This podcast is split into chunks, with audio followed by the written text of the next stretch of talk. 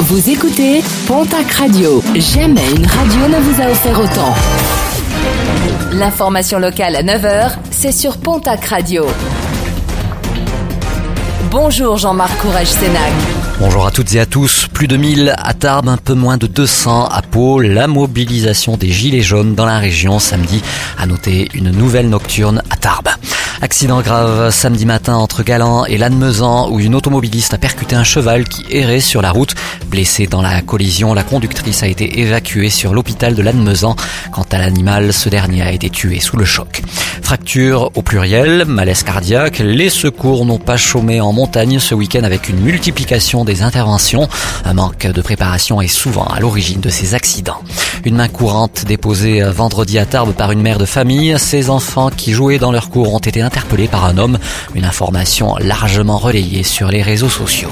Toujours aucune nouvelle de l'octogénaire disparu depuis le 30 janvier dernier dans le secteur de Rabastins. Malgré les importants moyens mis en œuvre, cette dernière reste toujours introuvable.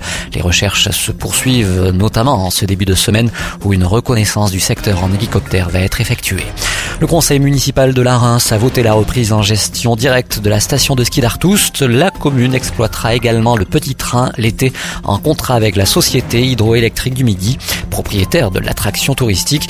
Une somme de 1 700 000 euros sera versée à Alti Service qui gérera la station jusqu'au 31 mars avant et ça ne s'invente pas un passage de relais programmé le 1er avril prochain.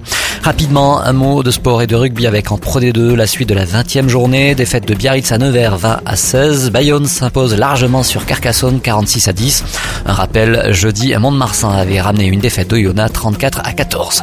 Et puis, euh, très belle victoire, celle de Boulevard Désert. Le groupe Tarbé a remporté vendredi dernier la victoire de la musique de la chanson originale. Une récompense délivrée par le grand public et non pas par les professionnels du secteur.